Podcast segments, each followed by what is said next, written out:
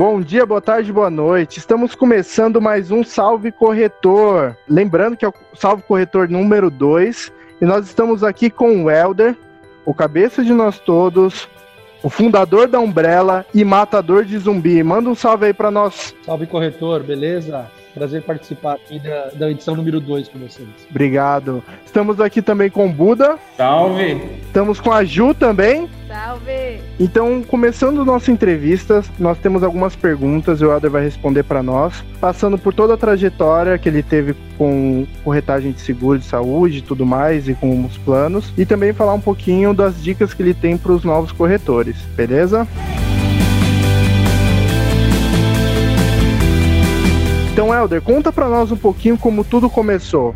Como você ingressou nesse mercado? Qual foi sua primeira experiência? Vou tentar ser sucinto nesse caso. Eu não, eu não entrei como corretor. Fui chamado para fazer um processo seletivo para trabalhar como administrativo de uma corretora. E na época eu tinha acabado de ser pai precisava de um emprego urgente e estava desesperado porque estava sem emprego, inclusive. Fui fazer essa entrevista. Essa entrevista foi para ser auxiliar administrativo dessa corretora. Passei na entrevista, eu fui contratado na hora, nunca tinha acontecido isso comigo. Geralmente tem todo aquele, aquela, aquele jogo de conquista das entrevistas, dar resposta depois e tal. Nessa o cara me deu a resposta na hora. E aí eu comecei a trabalhar, fui, fui conhecendo o mercado, os corretores, as operadoras na época. Muitas não existem mais. E, e aí eu fui me encantando. Eu estava tava na faculdade de marketing na época. E além além de estar na faculdade, eu, eu, a meu último emprego eu tinha sido numa agência de publicidade, que até, que até então era meu sonho de consumo de trabalhar. Eu tinha trabalhado numa agência super legal, assim, uma das mais famosas, e tinha detestado. Então eu estava numa fase de desilusão como desilusão amorosa. E aí eu fui me encantando por aquelas pessoas, a forma de trabalho e tudo mais. Aí eu fui entendendo como funcionava. E aí, com três meses, eu decidi ir para vendas. E aí, estou até hoje. Isso faz 15 anos. Então, assim, uma das fórmulas do sucesso, então, é ter filhos, pelo visto. Então, você procurou emprego porque você ia ser pai, é isso, né? Pode ter certeza que essa é uma das coisas que faz a gente correr atrás. Eu acho que o sucesso está um pouco aí, sim. Legal. Gente, o Helder tá debutando. É, é verdade. Vai ter que ter uma valsa para mim esse ano. Caramba. Ai, que lindo, ele virou, amadureceu na função. Agora eu vou realizar meu sonho de estar valsa de 15 anos, mereço, sou debutante. Nossa, vamos fazer uma festa de 15 anos pro Helder? Merecido. Vamos. Ele vai ter que escolher os 15 debutantes para fazer a valsa. E você lembra as primeiras dificuldades que você teve quando você teve contato com venda, com relação à tratativa com cliente, relacionamento, esse tipo de coisa? A primeira, cara, te falando de verdade, assim, dificuldade mesmo para valer que a gente assume, mas é uma, da, é uma das principais, a que eu tive, era de autoconfiança. É, eu estava convencendo pessoas a comprar é, planos de saúde por preços que correspondiam muito mais dinheiro do que eu já tinha ganho na vida e tratando com pessoas é, mega importantes, é, pessoas com alto poder extremamente inteligente e eu me via discutindo de plano de saúde com aquelas pessoas eu ensinando elas, né? E para um garoto de 20 anos que veio lá de Itaquera, estava passando por uma dificuldade ali que o filho para criar e estava começando, essa foi a maior dificuldade com certeza, acreditar em si mesmo. Hoje você sentiu esse impacto também? Helder, você ouvia Racionais vindo de Itaquera? Eu, eu, ouço hoje em dia, nessa época eu não ouvia não. hoje eu ouço, naquela época eu estava mais numa época rock and roll, é, não, não ouvia tanto não. Já aproveitando que você entrou nesse assunto, qual é a sua banda favorita do rock and roll? Cara, minha banda favorita do rock and roll, cara, acho que o rock and roll ele tem vários tipos de estilo, né? E classificar em uma só é bem difícil, porque você tem vários rocks diferentes, assim. Se eu tivesse que escolher uma só, seria o Metallica. Legal. É, mas eu, mas eu tenho muita banda preferida. Eu tenho o meu braço direito todo tatuado com homenagens a bandas e músicas. Caraca. É, e é todo fechado. E aqui tem de tudo. Aqui tem de Demônios da Garoa, Metallica, Racionais, Motorhead. Eu achei que você ia falar Sublime ou esse. Então, o Sublime também é uma das minhas preferidas, mas dentro daquele estilo rock praiano. Então, se você falasse assim, ah, uma música, uma banda de rock, um rock, um ska, um, um punk e tal, cada estilo desse só tem uma banda preferida. Ô Ju, você também sentiu essa dificuldade relacionado a, ao perfil do cliente, ao poder aquisitivo dele e tudo mais? Eu senti essa dificuldade menos do que o Elder, porque eu treinava, entrou para vender, mas é, eu senti menos que ele, porque eu passei muito tempo treinando. Eu via essa dificuldade no novato. Nossa, como que eu vou vender um plano de 5 mil, de 6 mil reais? É muito caro. Então eles acabavam é, se enviesando a oferecer o que é mais barato e não necessariamente é o que o cliente busca. Então eu, eu senti menos essa dificuldade. O Helder acho que sentiu mais. Senti muito essa dificuldade, porque, ao contrário dos dias de hoje, naquela época você não conseguia vender um plano de saúde sem fazer uma visita. Não tinha como. Era tudo papel, tudo dependia de milhares de assinaturas e pegar o cheque do cliente no ato da venda. Isso era um, era um momento-chave da venda, né? quando o cara te fazia o cheque e te dava. E se você não sair de um cheque, um cheque do, do cliente, era como se você não tivesse vendido.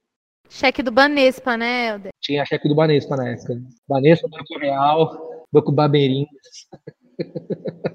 Faz tempo. E você sente essa mudança de perfil com o público atual? com a vida do jovem, assim como o Buda, inteligente, já fazendo faculdade, exigente. Antigamente eu imagino que as visitas podiam ser de terno e gravata, é isso que eu imagino no passado. Cara, na verdade, você era extremamente julgado se você não fosse na visita de terno e gravata. Às vezes você atendia a dona de casa, vizinha da casa dela, e você tinha que ter gravata. E acho que a evolução, Andrezão, foi gradativa e não foi uma evolução de feição do público. Muitas vezes, meu cliente que eu vendo hoje, Hoje ele evoluiu muito do dia para ele há 10, 15 anos atrás. Então a tecnologia, eu acho a, a forma como o mundo está mudando, está mudando não só os novos consumidores, mas também os caras que compravam a, a, lá atrás como eu comprei. Então é uma parada assim é, bem, bem legal porque você vê que o, o o mundo está mudando, o cliente tá, o corretor está mudando, mas eu acho que o corretor aí, na grande maioria, é o que está demorando mais tempo para entender essa mudança. Eu, eu, pouco que eu converso assim com alguns corretores de mercado, eu sinto isso.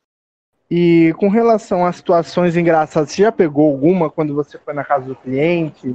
É, ajudei um exemplo no, no podcast passado que foi muito engraçado. Você também teve uma situação, sei lá, de saia justa? Putz, cara, eu tive algumas, viu? Eu tive tanto com corretor, quanto com cliente, quanto com, com o pessoal de operadora. 15 anos, situação engraçada é o que não falta, né? Mas na grande maioria, os meus amigos de trabalho, os corretores, eram o que me proporcionavam as melhores histórias. Assim, as melhores histórias que eu conheço não são minhas, são histórias de amigos que vivem naquela época e me contam.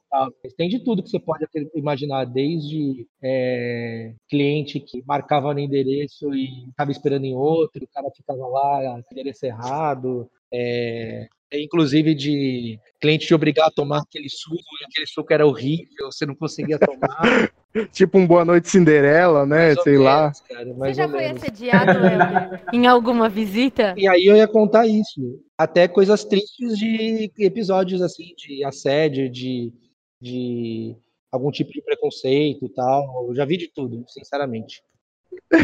Conta aí do assédio pra nós. Do assédio não fui eu, né? Eu nunca fui Foi um amigo, né? Foi não, um vamos criar. Ah, é... Foi um amigo, foi um amigo. Então conta a história do Adailson pra gente. Vamos supor que o nome é Adailson. Eu vou mudar, é... vou mudar esse nome, eu não gosto. vamos contar a história do corretor Warley. Vamos chamar o Arley aleatoriamente. Esse corretor Arley foi numa visita, né? Ele era meu corretor na época, eu era supervisor dele e chegou totalmente constrangido, tal. Falei, aí vendeu, tal? É, quase, quase não vendi, mas deu tudo certo. Falei, o que que aconteceu? Ele falou: Não, eu estava sentado lá no sofá do cara e o cara me passando os dados, eu preenchendo o contrato. Naquela época que você tinha que sentar na frente do cliente e preencher a caneta o contrato. E aí o cliente conversando, fazendo umas perguntas, já tinha decidido o plano e tal. Aí ele pegou e botou num filme pornô. Aí o, o corretor assustou, mas o que deixou o corretor mais assustado é que não era um pornô que ele costumava consumir, era um pornô de outro gênero, né? E aí já dando a entender, né? Já dando a entender, já fazendo um pseudo convite. Entendi. E aí ele ficou, ele olhou assim, arregalou o olho, e aí ele começou a preencher o contrato super rápido. E foi preenchendo, preenchendo. Aí ele mordendo a caneta. Aí ele falava assim: é, e o telefone? Aí o cara repetia três vezes, falava que estava errado, e tinha que voltar. E nisso o pornozão comendo solto lá, literalmente. Ô, Buda! E ele só queria sair de lá urgentemente e tal. E aí ele disse que não aconteceu nada, mas ele saiu com a venda e com o cheque. Eu achei meio suspeito tudo isso. Caraca. Nossa. Foi um dos episódios muito engraçados da ocasião. Ô, Buda, que manobras de evasão a gente poderia dar de desculpa numa situação dessa? Tipo, falar, ah, esque- minha mãe tá me chamando, sei lá, mas nessas horas não dá pra sair, né? Qual que é o É, pitch qual que é o pitch? Pô, você joga essa pra mim. Falar que esqueceu a chave do carro, sei lá, porque Não, você vai ter que é treinar isso. o corretor a uma situação dessa, né, cara? Pô, Vai, de repente, o Helder falou que acontece. Acontece com frequência, eu acho. E aí, pensando é, num corretor novo que está ingressando agora no, no mercado de saúde, qual dica você daria para ele começar a estudar ou que frente trabalhar? Como ele poderia fazer para ter sucesso nos negócios dele? Boa pergunta, André. Acho que eu, acho que não tem um único jeito e não tem uma fórmula mágica. Existem a, a melhor maneira conforme o perfil daquela pessoa. Eu acho que isso é importante. O importante é você cada vez mais absorver, estar aberto para absorver novas técnicas e principalmente humilde para aprender com todo mundo, né? É, eu acho que quem foi a pessoa que mais me treinou foi o cliente, né? Então você você está disposto a conhecer o cliente, não só vender para ele, e conhecer para ele, entender a deficiência que ele está enfrentando no as necessidades deles atendidas e não atendidas, o que, que ele gostaria, as experiências que ele teve com o plano hospital e tudo mais, é o que mais. Então eu, eu cansei de criar excelentes argumentos é, com os próprios clientes. O cliente falava muito bem de um plano e tal, quando eu queria vender aquele plano que ele tinha, eu contava a experiência para um outro que não tinha. Então eu acho que você está disposto a ajudar o cliente a resolver grandes problemas e aprender com ele é o que mais tem a ganhar para ser um bom com certeza. E, e, e acho que a característica que eu acho que todo vendedor tem que ter, e é uma coisa que gente sempre buscou nas contratações, é empatia. Porque você não vai conseguir ter isso pelo cliente sem bastante dose de empatia. Então, empatia é verdadeira. Você realmente querer ajudá-lo a aquele problema. Querer realmente aquele plano para ele. É engraçado, assim, um argumento que eu costumo usar, né? Quando eu estou falando com quem tem idade para ser meu avô, eu falo para ele, eu falo, "Olha, esse é um plano que eu venderia para o meu avô. Quando eu falo para o cliente que tem minha mãe e meu pai, eu falo, esse é um plano que eu venderia para o meu pai. Quando eu encontro um cliente que está comprando um plano para o filho da minha idade, eu falo que é o plano que eu compraria para o meu filho. Claro que isso tem que ser verdade, Boa, tem que ser genuíno, né? tem que ser genuíno, senão não funciona.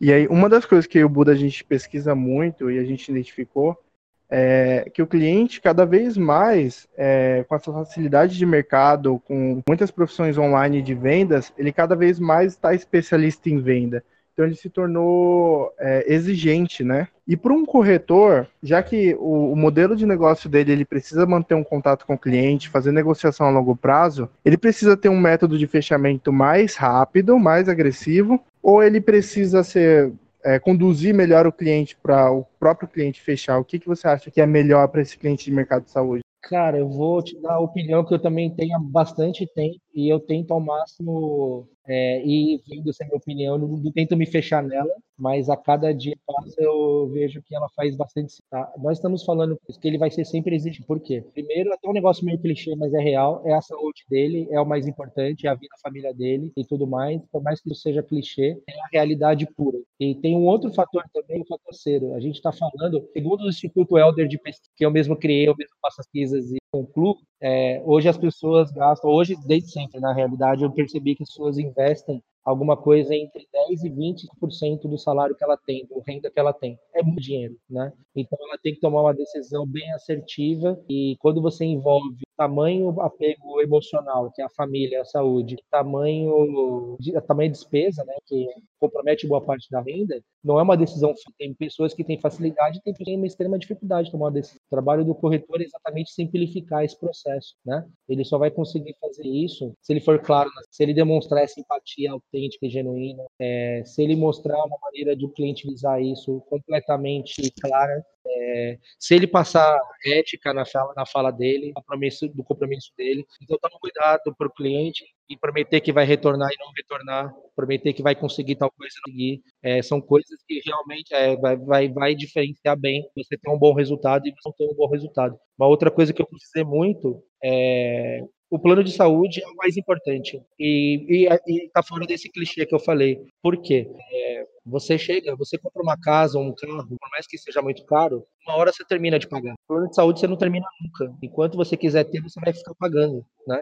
Então, essa é uma variável complexa que a gente tem que avaliar sempre e depositar para o cliente toda a confiança que ele precisa para tomar essa decisão. Então, o corretor precisa ser organizado nas processual na venda, ele precisa ter clareza na hora de, de vender esse contrato. O que eu acho importante também é o corretor direcionar a escolha do cliente contextualizando o porquê que ele está é, direcionando para a opção, mostrando quais são as diferenciais que vão impactar nesse direcionamento, enfim, o cliente ele tem que escolher, ele tem que ter decisão de escolha, mas ele precisa de um direcionamento. Se você pega, por exemplo, o meu marido Felipe, libriano, nunca vai conseguir contratar um plano de saúde. Helder, você é libriano também, né? E é, então, a gente precisa dar esse direcionamento também. Não pode deixar muito aberto para o cliente, porque o especialista é o corretor. O nosso papel vira quase um de conselheiro, né? A gente está dando para ele uma direção, mas quem vai fazer a escolha realmente é ele. A gente mostra para ele isso é bom em tal ponto, isso é bom em tal ponto, mas quem vai fazer a ponderação, botar na ponta do caneta é ele. Nós somos os Freuds da, da escolha do plano de saúde. É isso aí, nós somos os psiquiatras desse bando de louco. É, o cliente já entra querendo uma consultoria da própria do próprio plano que ele vai comprar. Então ele já entra perguntando: "O que você tem aí, né?" Por isso que o corretor manda tantas opções para ele. Você faz parte do bando de loucos? Jamais. Eu fiquei esperando a resposta, que se ele fala que sim. Eu sou doidão, mas não sou, não sei de bando de loucos, não. Tá gravando, gente? Tá, tá. gravando. É, meu, vai ter que soltar muito o Elder falando, tá gravando? vai virar o meme, vai virar nosso meme. O Helder, qual o seu filme favorito? É, eu também tenho o mesmo problema com banda com filme. Eu, depende do estilo. É, se eu fosse eleger um filme só, seria O Poderoso Chefão, que na verdade ele não deveria ser classificado como filme. Deveria como, ser classificado como obra suprema e botar ele em outro patamar. De filme, aí acho que é Meia Noite em Paris. Ai, sensacional! Nossa, que bom, que bom. Meia Noite em Paris, eu viajo, eu viajo na Meia Noite em Paris porque eu queria fazer aquilo sempre, voltar para várias épocas que eu não vivi e, e, me relacionar com aquelas pessoas, então eu piro no Meia Noite em Paris. Caramba, que legal. Eu, inclusive, eu, inclusive, deixa eu contar uma coisa, uma curiosidade da Meia Noite em Paris. É, eu fui para Paris, e aí eu andei duas horas para ir até o ponto que a carruagem passava meia-noite. E aí eu achei meio tonto isso, no caminho, né? Eu falei, cara, para que, que eu vou fazer isso? Eu poderia passar no lugar, tirar uma foto. Não precisa ser a meia-noite. Pois bem, eu cheguei um poucos minutos antes da meia-noite. A carruagem não passou, mas igual a mim tinha lá mais uns 80 pessoas bestas fazendo a mesma coisa. Mentira! Eu acho que é por isso que a carruagem não passou, porque tinha muita gente na minha cabeça. Juro por Deus. Eu tenho uma foto. Tenho uma foto Caraca! Eu tenho uma foto de 80 pessoas tirando foto. Exatamente. Eu, só não tirei uma foto, aí, bando de besta, vamos tirar uma foto aqui todo mundo. Aí, essa eu não tirei. Mas eu tirei uma minha esperando a carruagem passar lá. Não, eu, eu, juro que a galera, não sei se tem prédio próximo, mas a galera fica olhando lá de cima e falando assim: caraca, velho, eles vieram mesmo, tá ligado? Olhar o... será, que, será que a galera Todo começa dia a é a mesma coisa. Tipo, o mil e dois. Pode crer. certeza, certeza. E outra coisa, eu não fui meia-noite, numa sexta, num sábado, nas férias. Era uma quarta-feira, num dia comum tal. Então, deve ter época lá que deve ter umas duas mil pessoas fazendo a mesma coisa, não é possível. Nossa. É, aqueles, aqueles rolês de turista tonto. Esse tá, tá classificado. Ô, Helder, o que, que você acha que vai acontecer com o futuro do corretor nesse? Ah, pergunta boa essa também. Eu, eu me, me pego pensando no banho muitas vezes sobre esse tema. É, de verdade, Jô, eu penso é, conforme várias outras profissões, ela vai ser uma profissão cada vez mais importante, mas que poucas pessoas vão conseguir se manter nesse, nessa. O que, que eu quero dizer com isso? A profissão do corretor não vai acabar nunca, mas essa digitalização da vida e tudo mais, vai fazer que muita gente que não quer se especializar, que não quer melhorar, que não quer aprender, que não quer mudar, elas sejam preteridas pelo cliente. Né? Quem vai acabar com a função de corretor, às vezes as pessoas ficam, ah, a operadora quer acabar com o corretor, a corretora quer acabar corretor. Só tem uma, um, uma, uma, uma agente nisso que pode acabar com o corretor. Ele chama cliente. Quem pode acabar com o corretor é o cliente, não é as operadoras, não é o governo, não é nada. E então vai ter muito cliente que vai optar em não ter mais corretor, mas vai ter aquele cliente que vai fazer questão de falar com aquele corretor porque ele reconhece ali uma referência profissional. Então vai ficar quem for referência. Quem, quem tratar isso segundo plano, como uma coisa que faz por bico, quem não fizer questão de ser um bom profissional não vai ficar, tenho certeza, e isso é bom.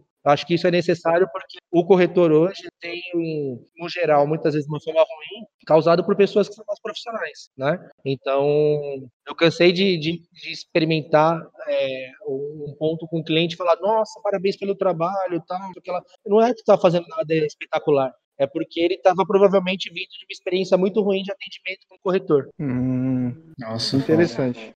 Então, na, resumindo, vai continuar, vai ter muito corretor, mas só vai ter gente boa. E isso é uma tendência não da área de, de saúde, de todas as. Ô, Helder, me conta uma coisa. Geralmente a gente pensa muito nos novos corretores e a gente sempre manda uma dica para eles, alguma coisa do tipo. Mas eu queria saber o que você pode falar, você acha que falta um pouco no atendimento dos nossos top performances, dos caras mais veteranos. Que dica que você daria para eles, para eles se especializarem cada vez mais? Cara, eu aleatoriamente eu escuto uma ligação ou outra, vejo um aventar, vou falar uma coisa do fundo do meu coração. Hoje a gente tem que vender muito foda, porque eu vejo atendimentos que são impressionantes, coisas que eu me inspiro, inclusive. Então, eu realmente fico muito feliz de estar participando da formação dessas pessoas, do crescimento delas e tudo mais. Então, tecnicamente falando, cara, não me sinto hoje é, apto a querer acrescentar algo no papel de pessoas que fazem um trabalho tão brilhante, né? Eu vou vir para o outro lado, uma questão de propósito. Acho que para você, por melhor que você seja, por cada vez mais é, é, profissional desejado pelo cliente, com números cada vez altos, batendo mais, nunca perca o propósito de ajudar as pessoas. Né? A nossa profissão é uma profissão hoje que pode salvar vidas, que pode solucionar grandes problemas, que pode realmente mudar a, a forma como as pessoas compram e como usam o plano de saúde. Né? Então eu vou, eu daria uma dica de faça pelo propósito, muito menos pelo dinheiro. Quando o dinheiro não for objetivo, ela for consequência de um bom trabalho, o dinheiro vem muito mais fácil, muito mais abundante. Sabe? Eu vivi isso na pele. Eu quando eu trabalhei por períodos que eu precisava ganhar muito dinheiro, então eu focava nisso. Cara, as vendas não saíam, as vendas não, não aconteciam do jeito que quando eu me concentrei na uma melhor experiência de compra e foquei nisso, o meu ganho foi lá no quinto, sexto plano, comecei a ganhar muito mais dinheiro. Então é aquela coisa, ensinamento que eu tive uma vez que quando você persegue muito uma coisa, ela foge de você. Né? Você tem que ter objetivos, mas você não pode ficar obcecado por aquilo. Então, acho que a gente, a gente tem que ser é, assim totalmente viciado e, e, e, lunático em resolver problemas e ajudar. Aí o dinheiro vem. Né? O dinheiro é uma consequência, né? Tem que ser, tem que ser, tem que ser o resultado, não pode ser o objetivo, não pode ser o propósito. Eu acho que você desmistificou um, um dos maiores mitos de quem trabalha com vendas, que tem que ter ambição no dinheiro e tudo mais. E você disse que a pessoa tem que ter ambição em ser o melhor profissional que ele possa ser, a melhor versão dele mesmo. Isso é muito legal porque eu acho que muita gente que está aí preocupado de como é, trazer dinheiro, mais dinheiro. É, eu, eu tenho uma vez sobre isso, Andrezão, que o dinheiro é bom, todo mundo gosta, faz bem. Eu não sou contra a pessoa querer ganhar dinheiro. Só acho que colocar isso como propósito de vida é algo muito pequeno, né? E, e você pode ganhar muito dinheiro sem ter isso como propósito de vida. É, e eu acho que dinheiro, você não precisa, por o fato de não colocar em primeiro lugar, você não tem que tratar ele mal, você não tem que ser desorganizado com aquilo, você não tem que querer deixar de querer ganhar. Não, você tem que querer ganhar, tem que pensar em coisas grandes, em comprar coisas, isso não está errado. É, mas isso tem que ser uma consequência do bom trabalho, e não você fazer um bom. Então, assim, eu vejo, eu me inspiro muito é, em pessoas do meu, do, do, meu cotidiano, né? E, e, pessoas que eu vou aprendendo tal, bem sucedidas. E o que eu vejo que as pessoas que eu mais admiro, o que elas têm em comum é que elas não colocam o dinheiro como ponto de visão, ponto de, folha, ponto de ah, vou fazer isso porque eu vou ganhar tanto a mais. É, as grandes pessoas que eu admiro, elas têm grandes propósitos e elas ganham muito dinheiro porque elas são pessoas que dão resultado. E, enfim, eu acho que nesse discurso de venda, André, que falou, é, dinheiro é uma coisa que todo mundo quer. Então é mais fácil você motivar as pessoas pelo dinheiro, porque é um jeito de você acertar todo mundo, entendeu? Então todo mundo quer ganhar dinheiro. Eu vou falar de dinheiro porque eu acerto todo mundo. Mas no fundo, no fundo, no fundo, todo mundo é muito. É aquilo lá, né? Imagina se quem você admira profissional trabalhasse a seu lado um propósito. Ela acabou de ler essa frase na parede, tá, gente? Mas é isso daí. As pessoas que eu citei é as pessoas que a parede fala, as pessoas que eu convivo aqui.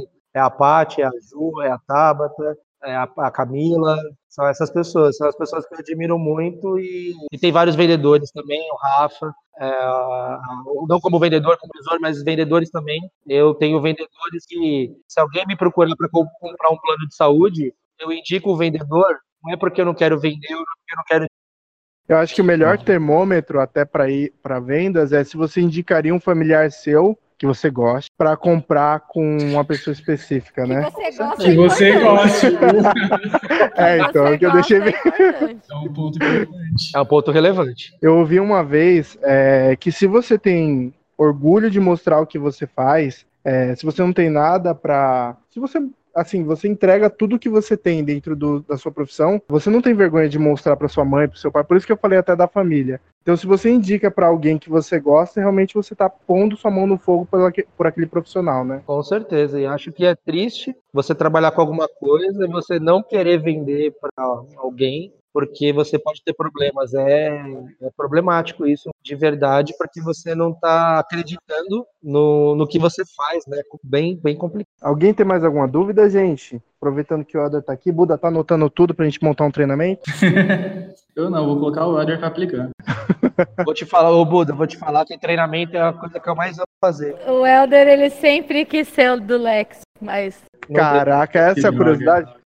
Manda um salve, então vamos encerrar. Vamos mandar um salve, Helder. Manda um salve pra galera. Primeira coisa de tudo, eu quero agradecer o convite. É bem legal estar aqui batendo esse papo, conversando e tudo mais. É, me fez relembrar é, algumas coisas do passado, algumas coisas da forma que eu penso. E isso é muito bom. Às vezes a gente só precisa relembrar para voltar a fazer. A gente não está necessariamente precisando aprender algo novo, a gente está precisando relembrar algo que a gente já sabe, né? Então isso foi muito bom para mim e eu agradeço a todos. Cara, a gente que agradece. E para o pessoal, obrigado, imagina. E para o pessoal que vai ouvindo, cara, eu espero poder ter ensinado uma coisinha para cada um que está ouvindo. É, eu já dou como missão cumprida. Desejo é, que todo mundo siga fazendo esse trabalho muito foda que está fazendo. A gente não percorreu ainda nem 5% da escalada dessa montanha que a gente está fazendo. E a gente precisa cada vez pessoas melhores, pessoas mais engajadas, com muita força e muita garra para chegar lá no topo. E não vai ser fácil, mas a gente está no caminho certo. Acho que o que a gente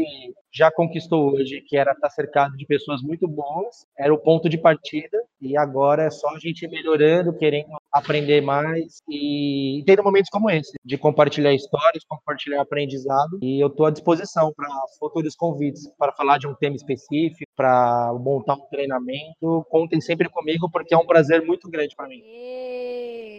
Ó, e a gente vai lançar uma campanha. Quem ouviu o podcast e mandar depois no nosso e-mail do Lex quantas tatuagens o Elder tem, a gente vai mandar um bombonzinho. O Elder vai deixar a resposta com a gente. E quem acertar, gente... Um bombom da Copenhague. Um bombom da Copenhague, disse Juliana Pavan. Juliana de 70 Pavan. reais. caro da porra. Ô, Helder, se defina em uma palavra. Porra, cara, definir uma palavra. ah, apaixonado. Fragmentado. Apaixonado, apaixonado. Apaixonado? Apaixonado. Eu sou apaixonado por, pelo que eu faço. Então, com o Helder apaixonado, a gente encerra por aqui. Manda um salve, corretor geral. salve, corretor. Salve, corretor. Salve, corretor.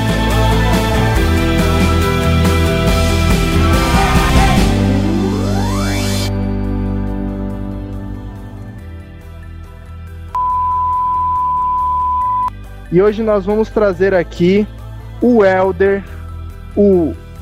É...